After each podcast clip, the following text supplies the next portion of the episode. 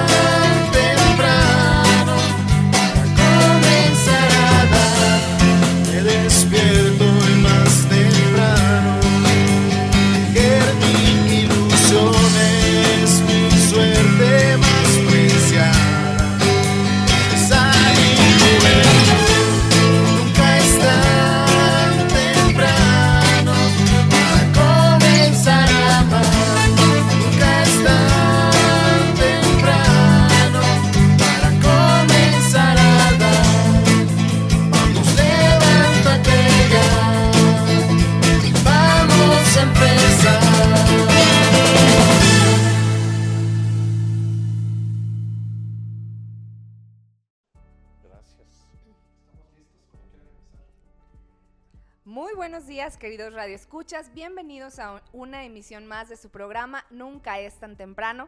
El día de hoy estamos más que felices y contentos. Queremos compartir este gran día, este gran programa con todos ustedes, queridos radioescuchas, que nos han acompañado a lo largo de estos casi 15 años de transmisión. El día de hoy tenemos preparado un programa muy especial. Como ustedes saben, en la diócesis tenemos cambios y pues el principal es que vamos a tener un nuevo obispo. Sin embargo, hemos tenido la fortuna de poder entrevistar a nuestro querido don Jesús Carlos Cabrero Romero y el día de hoy no va a ser la excepción. Queremos darle una emotiva despedida, queremos saber un poquito más acerca de su experiencia y pues el día de hoy aceptó estar con nosotros y por eso es un programa muy especial en el cual también van a poder escuchar la voz de todo el equipo del programa de radio Nunca es tan temprano. Así que les voy a pasar los micrófonos para que se presenten. Muy buenos días. Bueno, este, yo soy la doctora Maripaz y también estoy muy contenta de estar aquí con el señor arzobispo porque pues es como un hermano para nosotros, nos vio nacer, nos propuso siempre el seguir adelante. Entonces, señor, muchísimas gracias. Muy buenos días, queridos radioescuchas. Soy el doctor Enrique Res y también muy eh, enorgullecido, muy feliz de poder estar aquí con nuestro señor arzobispo, que mucho cariño le guarda a, a este programa y nosotros a él. Buenos días, yo soy Josué Alejandro Valderas y la verdad me da mucha emoción estar aquí con don Jesús Carlos en este compartir que nos ha permitido estar en, en este caminar y estamos viendo la conclusión de esta etapa que tiene. Muy buenos días, estimados radioescuchas. Yo soy José Eloy y bueno, pues estamos aquí muy contentos aquí con don Jesús Carlos que nos acompaña, pues para hacerle un merecido homenaje y bueno, para conocer un poquito más de esta nueva etapa que va a tener él en su vida. Hola, muy buenos días. Mi nombre es Montserrat y estoy muy contenta de poder estar esta mañana aquí con ustedes, compartiendo con todo el equipo y, y que el obispo nos acompañe. Muy buenos días, queridos radioescuchas. Este, los saluda Oscar Reyes ahora aquí desde los controles de cabina y esperamos que disfruten mucho este programa que preparamos con mucho cariño para todos ustedes. Muy buenos días a todos, queridos radioescuchas. Mi nombre es Jesús Rodríguez. Realmente que estoy muy emocionado de estar compartiendo un programa con nuestro señor arzobispo, don Jesús Carlos Cabrero Romero, y encantado de tener este encuentro actualmente con él, como aquel encuentro que vivimos en 2012 cuando usted llegó a tomar pues las riendas de esta iglesia potosina. Realmente agradecidos también pues por todo el trabajo que, que ha logrado y que se ha hecho en esta iglesia. Gracias por abrirnos las puertas de su casa, gracias por abrirnos también las puertas de su corazón y por realmente tratarnos como un hermano más, ¿no? Entonces yo creo que vamos a comenzar a hacerle algunas preguntas. En esta ocasión Monse hará esta primera pregunta eh, y que bueno, que sepa que con mucho cariño estamos haciendo este programa a, manera de homenaje. Muy queridos radioescuchas, aquí en la casa de todos ustedes, la casa del obispo, han venido todos los miembros del Nunca es tan temprano. Hoy han hecho un espacio para estar eh, precisamente llevando para ustedes este sencillo y considero significativo para todos. Significativo porque es eh, un encuentro radiofónico que tiene como finalidad llegar a todos ustedes y A diferencia de otros de otras entrevistas, esta es una entrevista más espontánea y es una entrevista que también tiene como finalidad ser mi pensamiento a- en el cierre de esta tarea para iniciar una nueva donde vendrá como nuestro obispo. Hablo así porque no se les olvide, yo soy sacerdote potosino y seguiré en nuestra iglesia potosina. ¿A dónde voy si esta es mi casa? ¿A dónde voy si ustedes son mis hermanos? Y se los digo bien, porque así será mi vida. Hacer de mi vida un cierre también de servicio, de entrega, de generosidad, con la ayuda de Dios y con el apoyo de todos ustedes. Muchísimas gracias. Para iniciar con esta entrevista, don Carlos, nos gustaría que, nos contara cuáles eran los sueños de aquel jovencito cuando decidió entrar al seminario. Para ser sincero, como seminarista, tal vez uno tiene sueños guajiros y uno de esos sueños, así como, como cuando se estudia una carrera, cualquiera sueña con ser director de no sé qué, pero nunca eso lo lleva como una intencionalidad. Lo, para mí lo más importante era ser sacerdote. Eso era lo que llenaba mi corazón, mis expectativas. Yo quería ser eso, ser estudiante y además tener la ilusión de poder, de que se me enviara a estudiar al extranjero. Y ambas se lograron. El señor obispo, eh, don Estanislao, Ars- eh, era obispo porque éramos obispado. Don Estanislao Alcaraz y Figueroa me, me consagró sacerdote para la iglesia potosina. Y desde entonces, pues yo me dediqué. De hecho, mi primera parroquia entonces no era parroquia, el santuario de Nuestra Señora de Guadalupe. Fungía como santuario y como tal tenía privilegios de parroquia porque había bautismos, pero lo que más me llenaba eran los hospitales, porque dependían de nosotros tres hospitales, el ISTE, la Cruz Roja y, el materno infantil.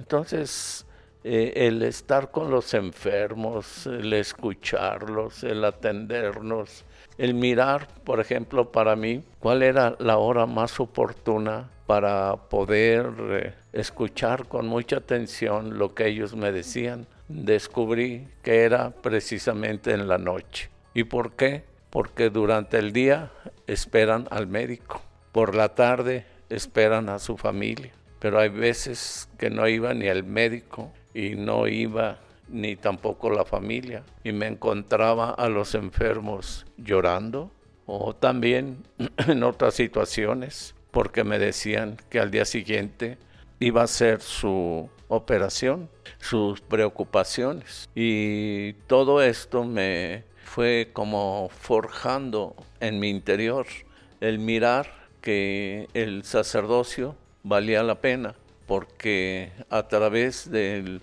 el sufrimiento humano, uno podía ofrecer tres cosas. Bueno, primero, la amistad. Segundo, ofrecerles la confesión o la Eucaristía. Y tercero, el escucharles el tiempo que ellos necesitaban.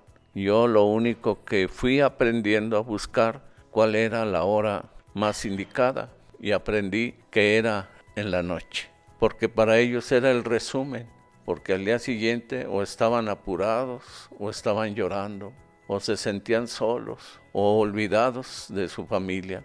Y todo eso para mí, de parte de ellos, fue para mí una enseñanza. No fue que yo diera, pues bueno, yo ofrezco los sacramentos, pero más bien ellos me ofrecieron, me ofrecieron mucha, mucha enseñanza de la vida, del conocimiento de la vida, porque yo para entonces tendría 24 años, pues era joven, muy jovencito. Eh, Los médicos se burlaban de mí, sí, hacían complot. Bueno, esa palabra es muy para nosotros en el argot de la, de la vida pública, pues muy conocida. Pero sí sentía yo que los médicos se burlaban de mí por chiquillo, de tal manera que un día se me cerraron el paso porque yo iba dando la comunión e iba confesando uno a uno y me decían, oye, yo quiero hablar con, queremos hablar contigo.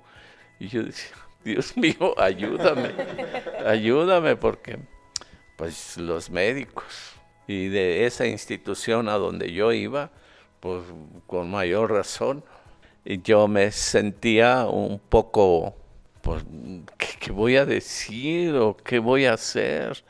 Y bueno, me fui, me fui así, sala, sala, sala, sala, piso, el otro piso y ahí como escondiendo, pero no, ellos se pusieron de acuerdo y me taparon las puertas. Y entonces me bajaron a donde estaban todos ellos. Estaba todo el grupito de médicos. Sí sé quiénes son, No los olvido. Entonces, eh, entonces ellos me, uno de ellos me dijo, bueno, ¿y tú qué? ¿A qué vienes? Mira, nosotros, y esto fue verdad, esto no es invento, me confrontaron de la siguiente manera. Dice, ¿tú qué haces aquí? Mira, nosotros, viene el médico, vamos a decir, especialista, lo acompañamos, aprendemos y somos los que vamos llevando el tratamiento de las personas y nos da mucho gusto que se vayan de pie y, regresen a sus casas. Y, todo eso me estaban, dice y dice, y bombardeando con sus preguntas. Y yo, hasta la enfermera, vamos, del área central, que estaba ahí registrando todo lo que sucedía en el hospital, les decía, ya déjenlo, pobrecito, miren, está muy chiquito, déjenlo, no les haga caso, padre, ya váyase. No, que váyase, ahora nos va a contestar. Y entonces dije, pues no, eh, esa vez de lo alto me vino esta lucecita. Me dije, le dije, sí, ciertamente ustedes ven el progreso de sus cuidados, ven el progreso de la atención de la medicina o de sus operaciones y se sienten orgullosos. Pero yo quiero decirles que cuando su paciente se les muere, pues ahí voy yo, ¿no? Ahí voy yo a atender y, y darles lo que ustedes no le dan. ¿Y qué? El cielo. Ya me dije, ya vete, ya vete.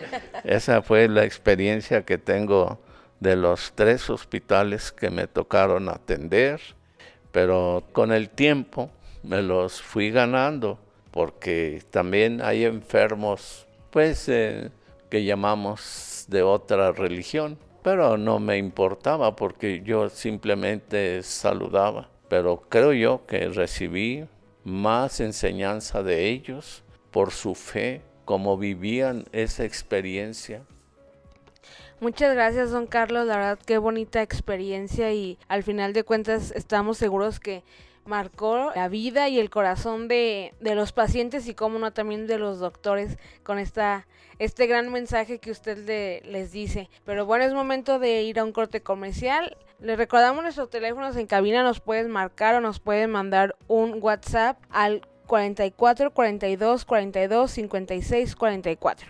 No le cambie, en un momento regresamos. Sigue con nosotros. Estás en Nunca es tan temprano. Ya estamos de regreso en Nunca es tan temprano. Ya estamos de regreso en este segundo bloque de tu programa Nunca es tan temprano. Te recordamos nuestros teléfonos en cabina son el 44 42 42 56 44. Puedes hacernos una llamada telefónica o bien mandarnos un WhatsApp a este número. Y bueno, el día de hoy estamos muy contentos y muy agradecidos de que nos acompañe en esta emisión porque hoy está con nosotros nuestro querido señor arzobispo emérito, don Jesús Carlos Cabreo Romero, pues en este programa que quisimos hacer a manera de homenaje, puesto que está concluyendo su servicio en nuestra iglesia potosina. Y para continuar con esta entrevista a don Carlos, que bueno, en, el primer, en el primer bloque nos platicó algunas experiencias vividas al inicio de su ministerio, quisiera hacer una pregunta para concluir. No sé si nos pueda compartir algún evento vivido en los hospitales que lo haya marcado en sus inicios de ser sacerdote. Mire, llegó un señor de Aguascalientes. Yo creo, ahora comprendo, que su enfermedad era la azúcar ya la tenía con niveles muy altos. Y le fueron cortando sus miembros, la pierna, luego la otra pierna. Yo veía a él con cuánto fervor recibía a Jesús Eucaristía. Y ya cuando no tenía las dos piernas, se ponía hincadito en su cama y así dice, pues ahora sí puedo, Padre. Y lo recibía hincado. Señor, este me gana en fe. y bueno, y así de ellos y de ellas recibí siempre. Uno aprende más de lo que ofrece uno, lo que el ministerio le pide a uno, ¿no? Pero la enseñanza de carácter humano de parte de ellos pues, es mucho. Y por eso, pues todo eso me, ha- me yo creo que todo eso ha influido en mi, en mi proceso de formación humana, ¿verdad? Don Carlos, muchas gracias por compartir esta experiencia con nosotros. Y bueno, retomando un poquito lo que veníamos platicando al principio del programa sobre estos sueños que usted tenía al inicio de su ministerio, nos platicaba también que usted tenía pues este deseo de algún día poder estudiar en Roma y sabemos que pues algunos años después de haber iniciado como sacerdote lo, lo pudo realizar también. ¿Nos podría platicar un poco de cómo fue esa experiencia de pues cómo fue la preparación y cómo fue ese tiempo que usted pudo vivir en Roma y cumplir ese sueño de estudiar?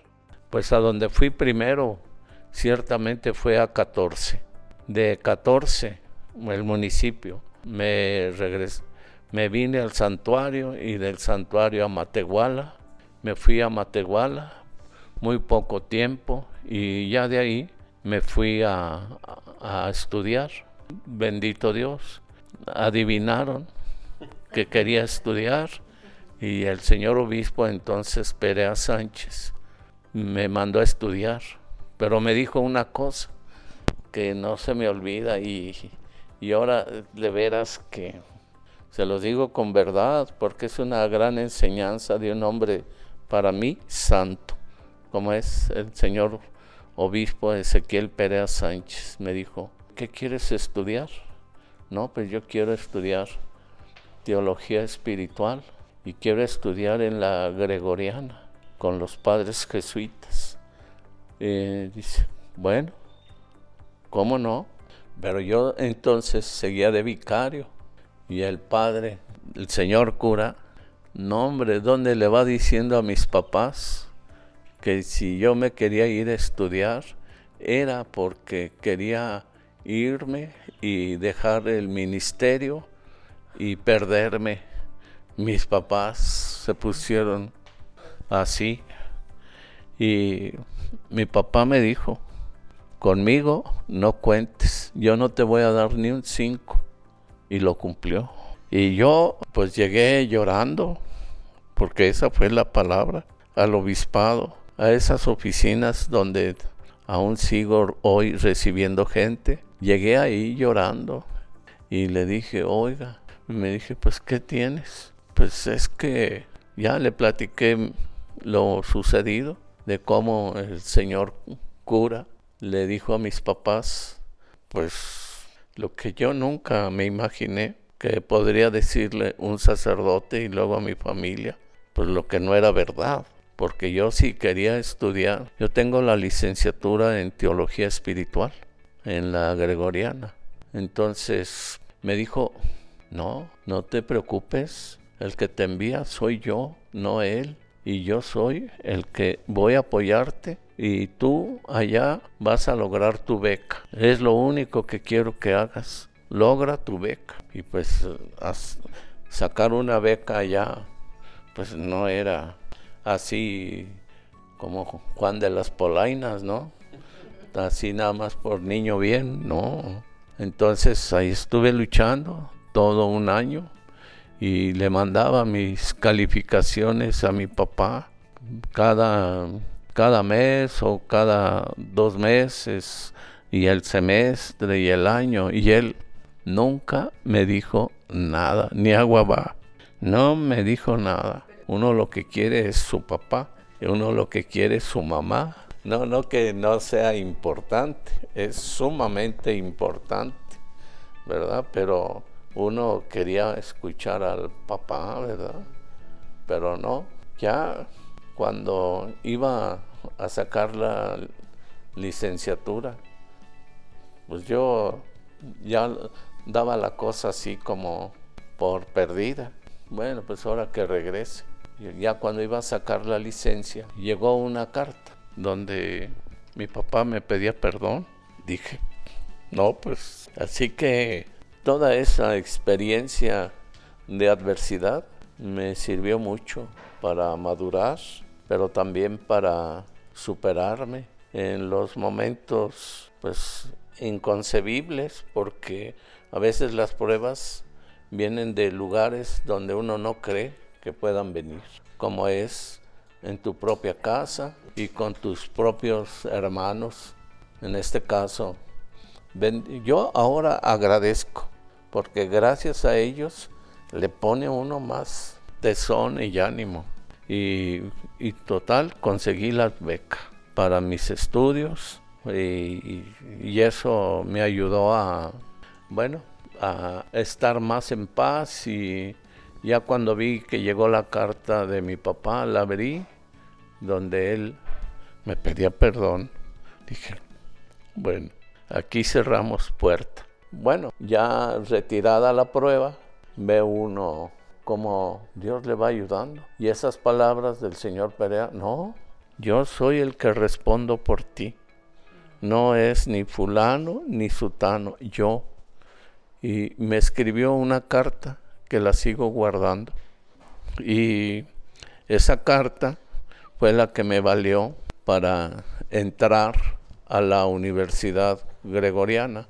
¿Por qué cito la Universidad Gregoriana? Porque es la universidad más exigente.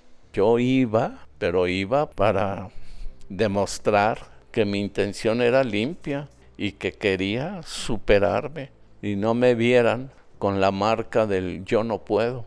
Entonces, ya cuando regresé, me dijeron, me dijo el mismo sacerdote que se opuso y que llevó todo eh, eso, mi familia contra mí.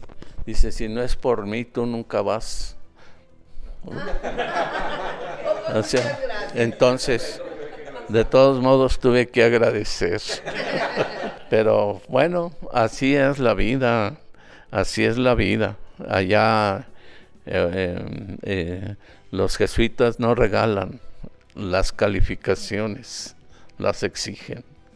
Entonces, me, me dio mucho gusto haber logrado lo que yo soñaba cuando era adolescente, cuando era joven seminarista, pero no pensé que lo iba a hacer. Y por eso, pues, la adversidad se hace escuela, la amistad se hace apoyo y los logros pues, se hacen triunfos. Claro que sí, don Jesús. Muchas gracias por compartirnos parte de lo que vivió en los inicios de su sacerdocio. Sabemos que tiene muchísimas vivencias y ya posteriormente, después de estos cortes comerciales, va a seguir compartiendo con nosotros. Y pues mientras tanto, vamos rápidamente a un corte comercial. Te recuerdo el teléfono de WhatsApp para que te comuniques con nosotros. 444-242-5644.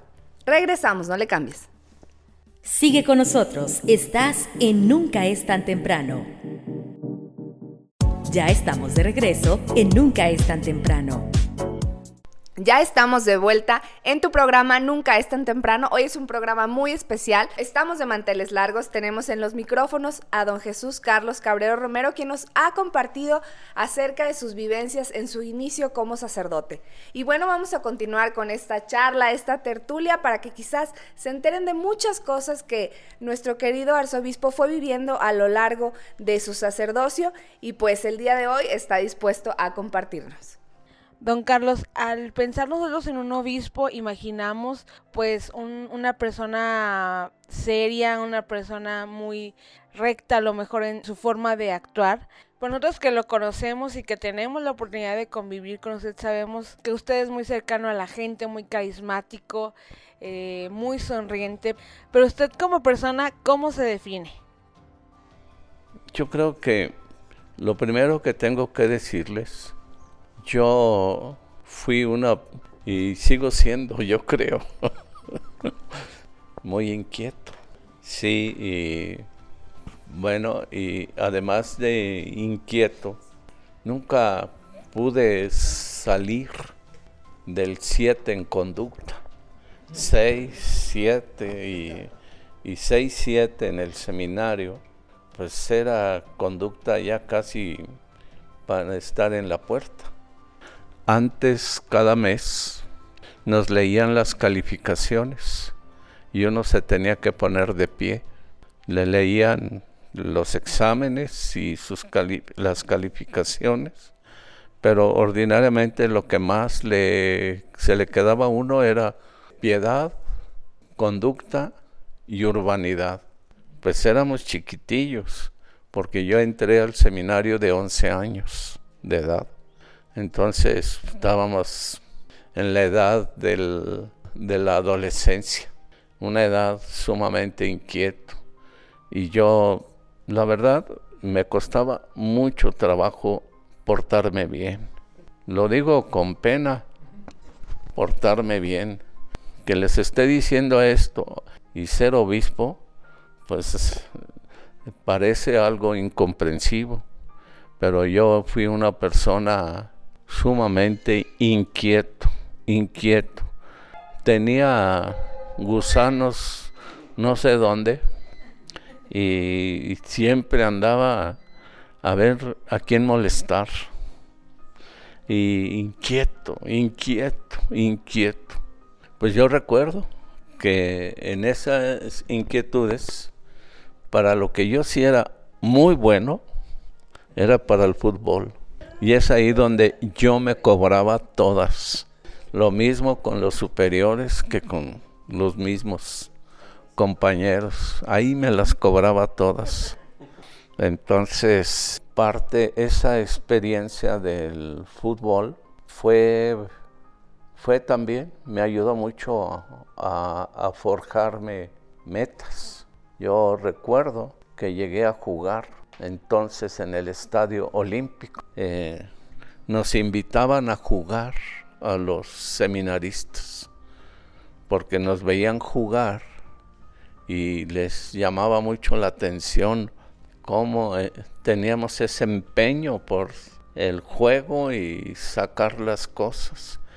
Y bueno, y luego nos ponían de sparring del San Luis de aquel tiempo. Había eh, varios jugadores, pero hay uno que todavía anda por ahí, el Fanta Valadez. Contra ellos jugábamos y, nos ponían de sparring y bueno, ahí andábamos los domingos en el estadio y con la afición, porque éramos el juego previo al, al juego profesional. Y a nosotros, como premio, nos mandaban a las gradas para ver el fútbol. Entonces era de segunda división. Y, bueno, ese era uno de los, para mí el deporte fue un, un descanso y pues me ayudó mucho. Resulta muy interesante, don Carlos, todo lo que nos está platicando. Estamos muy emocionados y muy picados, pues escuchando todas estas experiencias que lo han forjado, primero como sacerdote, después como eh, arzobispo y ahora como un obispo emérito de nuestra iglesia particular.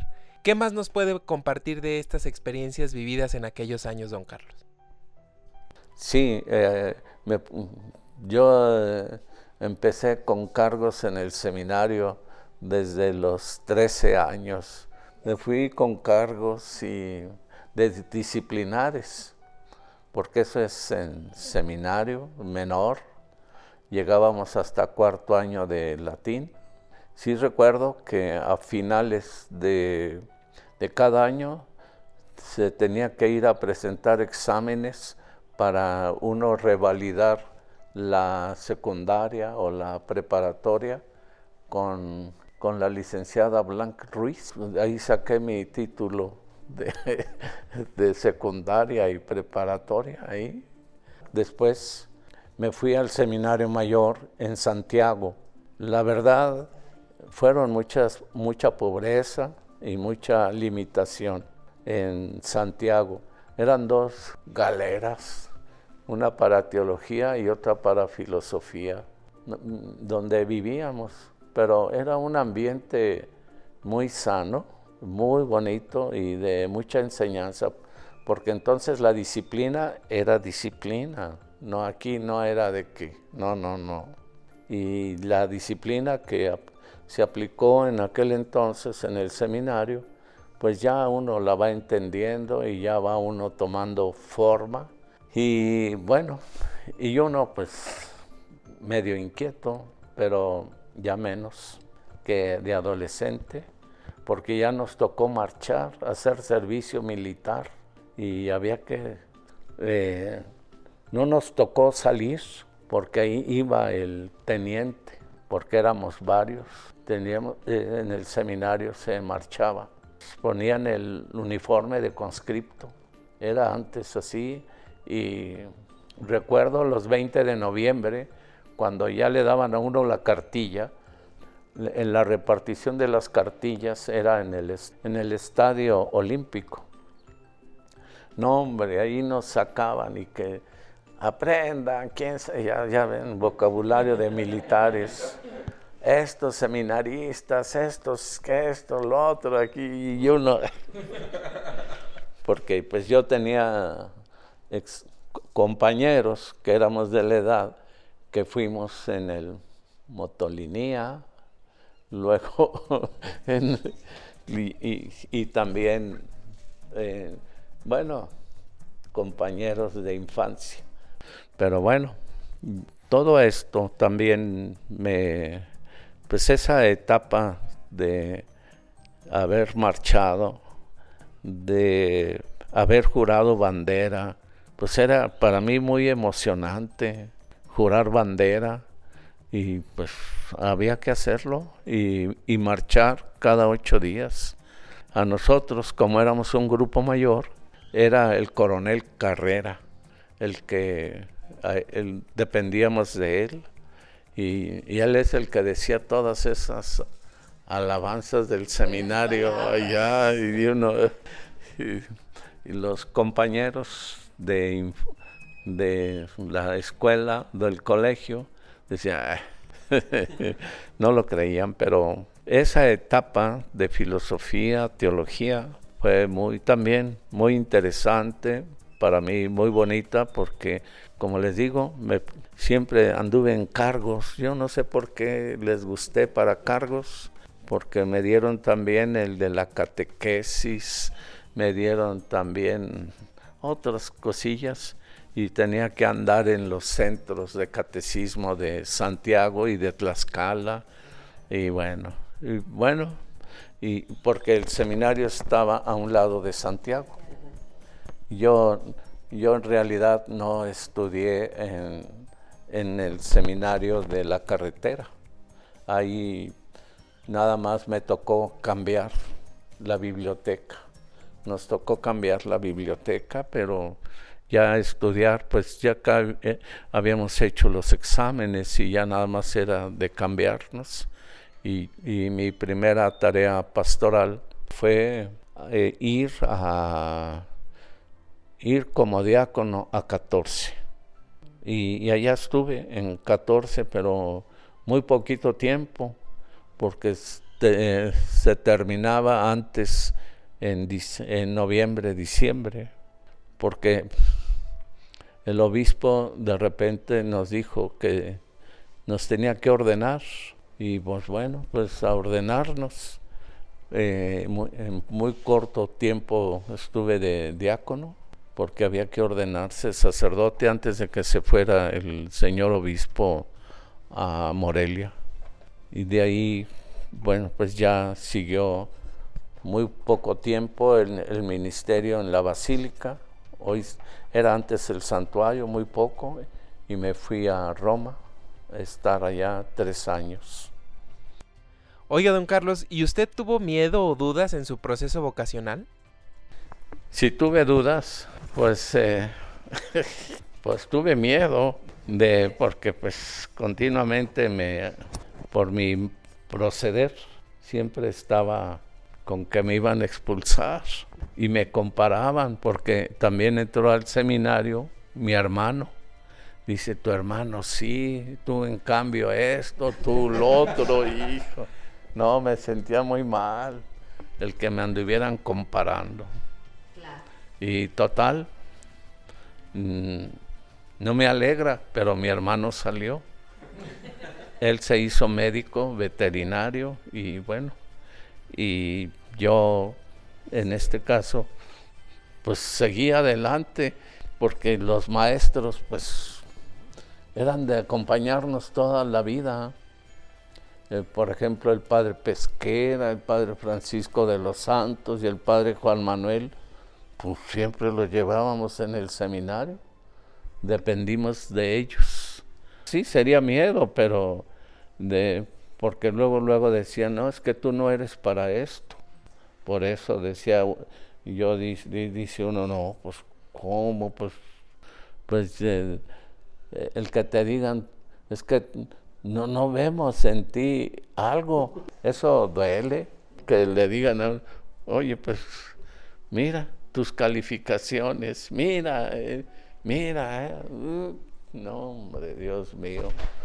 Pero bueno, todo eso se necesitaba. Don Carlos, de verdad, muchas gracias por todo este tiempo que nos ha brindado para esta entrevista. Estamos muy contentos de poder estar el día de hoy aquí con usted platicando de todas estas cosas. Y pues yo creo que quedan muchas cosas que queremos preguntarle todavía, que queremos seguir conociendo acerca de su vida. Pues hará falta un segundo programa para poder seguir conociendo todas estas experiencias que usted tiene que compartirnos. Eh, lamentablemente ha llegado el momento de, de concluir la entrevista el día de hoy, pero los invitamos a que se queden con nosotros para el último bloque de este programa y continuaremos la siguiente semana con esta entrevista. Don Carlos, de verdad, muchas gracias. Y ustedes, queridos radioescuchas, no le cambien. Recuerden que todavía nos queda un ratito más de este programa. Vamos a nuestro último corte comercial y regresamos. No le cambies. Sigue con nosotros, estás en Nunca es tan temprano. Ya estamos de regreso en Nunca es tan temprano. Ya estamos de regreso en este cuarto y último bloque de tu programa Nunca es tan temprano. Te recordamos el teléfono de la cabina y el WhatsApp es el 4442 42 56 44. Hoy 19 de junio estamos celebrando en México el Día del Padre. Y bueno, el programa ha sido un programa a manera de homenaje para nuestro querido señor obispo emérito don Jesús Carlos Cabrero Romero, quien además de ser el pastor de esta iglesia potosina, pues también es un padre que nos acompaña en, en nuestra fe, que nos acompaña en nuestro caminar por esta vida. Y de esta manera también queremos mandar una sincera felicitación a todos los padres de familia que acompañan y guían a, toda la familia, que son soporte, que son ejemplo también para nuestra sociedad y, y obviamente también para, para su familia, para sus hijos. Muchas felicidades, que Dios los bendiga y que la Santísima Virgen María les recompense el gran esfuerzo que hacen para eh, en favor de la sociedad. Vamos a escuchar ahora lo que nos quiere decir Dios a través de su evangelio. Y dice luces Micrófonos. y acción.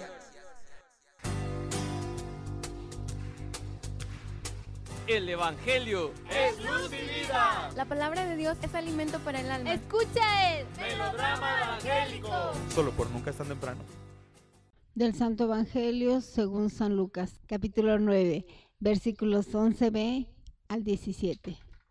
Yo soy el pan vivo que ha bajado del cielo, dice el Señor. El que coma de este pan vivirá para siempre. En aquel tiempo, Jesús se puso a hablar a la gente del reino de Dios y sanaba a los que tenían necesidad de curación. El día comenzaba a declinar. Entonces, acercándose los doce, le dijeron, Despide a la gente que vaya a las aldeas y cortijos de alrededor a buscar alojamiento y comida, porque aquí estamos en descampado. Él les contestó. Dadles vosotros de comer. Ellos replicaron, No tenemos más que cinco panes y dos peces, a no ser que vayamos a comprar de comer para toda esa gente. porque eran unos cinco mil hombres. Entonces dijo a sus discípulos, Haced que se echen, sienten en grupos de unos 50 cada uno. Lo hicieron así y dispusieron que se sentaran todos. Entonces, tomando él los cinco panes y los dos peces, y alzando la mirada al cielo, pronunció la bendición sobre ellos. Los partió y los iba dando a los discípulos para que los sirvieran a la gente.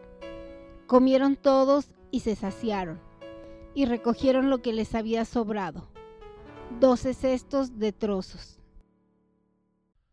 Para nuestra reflexión. 19 de junio del año 2022, decimosegundo domingo del tiempo ordinario, Evangelio según San Lucas, tomado del capítulo 9, versos del 18 al 24. A la pregunta que hace Jesús a sus discípulos sobre el conocimiento que la gente tiene de su identidad, ellos responden de acuerdo a lo que han oído y de sus respuestas concluimos que la gente no ha reconocido en Jesús al enviado de Dios. Luego hace la misma pregunta, pero ahora para que respondan desde ellos. Pedro lo hace a nombre de todos, pero no solo desde él. El Espíritu Santo le echa una mano. Jesús también a nosotros nos pregunta, te pregunta a ti, ¿quién soy yo para ti? Pero creo que antes de responder a esta pregunta, deberíamos responder otra que seguramente nos habría hecho antes. ¿Quién eres tú? ¿Qué dices de ti misma o de ti mismo?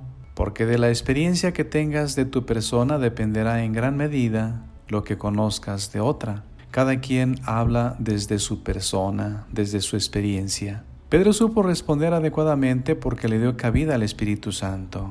Los demás, a quienes se hace referencia, no supieron descubrir al Hijo de Dios que se escondía detrás de la humanidad de Jesús. Tú podrás decir que conoces a Jesús, que Él es el Hijo de Dios solo desde la fe. No tienes la posibilidad de ver la humanidad de Jesús como si la tuvieron los de su tiempo. Puedes en cambio descubrirlo escondido en un pedazo de pan en la Eucaristía. Pero insisto, desde la fe, si Dios está en ti, si le has permitido entrar en tu persona. Hoy, como en aquellos tiempos, Jesús es signo de contradicción.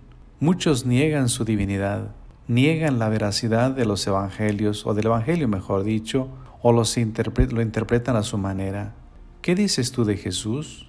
¿Quién es Él para ti?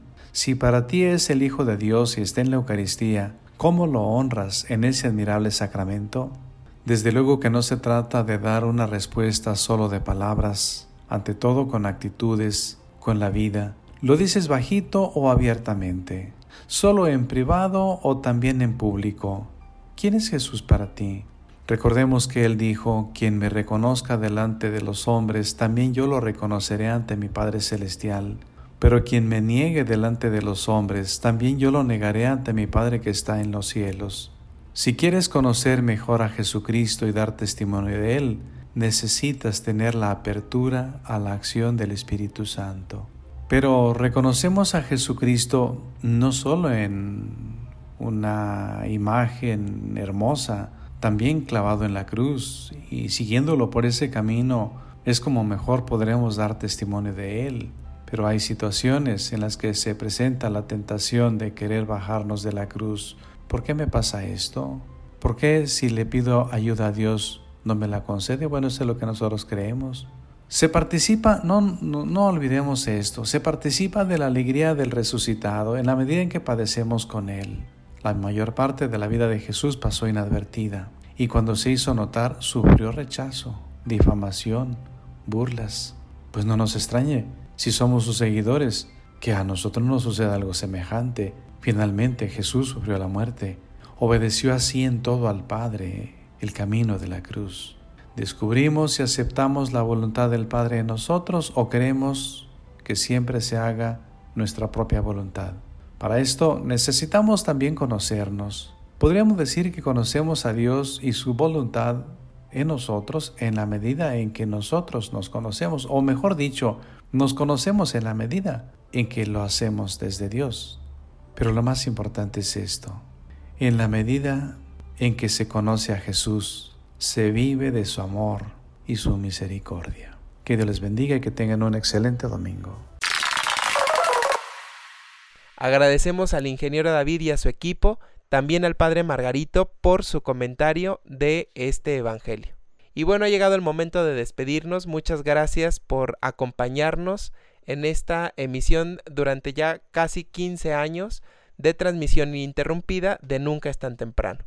Nos escuchamos el próximo domingo en punto de las 8 de la mañana por esta misma frecuencia de imagen 103.1.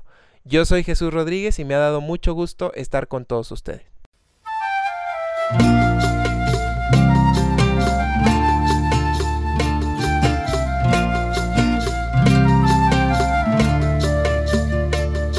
Cuando anuncias tu partida, llora el cielo sin cesar y respira por la herida ese Cristo del altar. En las hostias consumida va su esencia sin igual de ese Dios que dio la vida por la infiel humanidad. Tu partida también duele, respirar, pero si la piedra muele, es que hay trigo para el pan. Tu partida también duele, como duele respirar,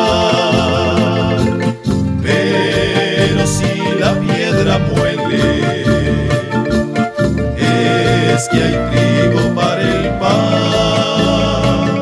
Tendrá Roma tu sonrisa, pero no tu libertad, porque el mar pierde la brisa cuando no debe pasar, ni la estrella se levanta como Lázaro al andar, pero al justo no le espanta el tormento y la maldad. Tu partida también duele, como duele respirar, pero si la piedra muele, es que hay trigo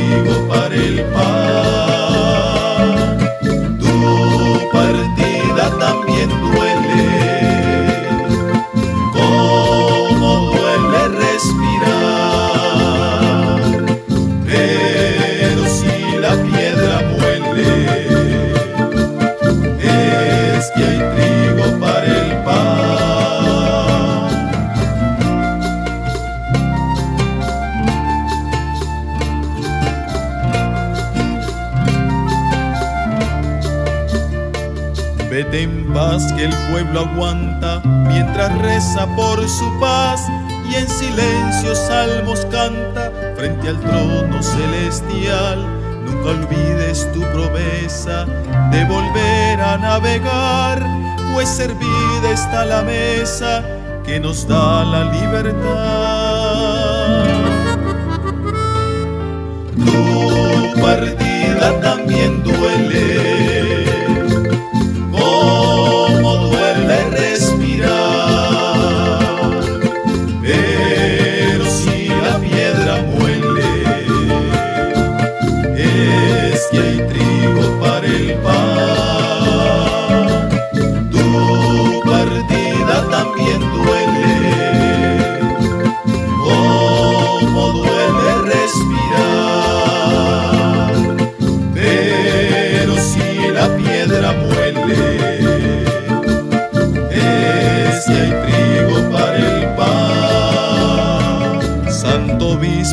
martirio, perseguido por ritual, yacen muertos de delirio, tus verdugos en su afán, mas tu corazón humano es alforja de bondad, es amor para tu hermano y es latido de verdad. Tu partida también duele respirar.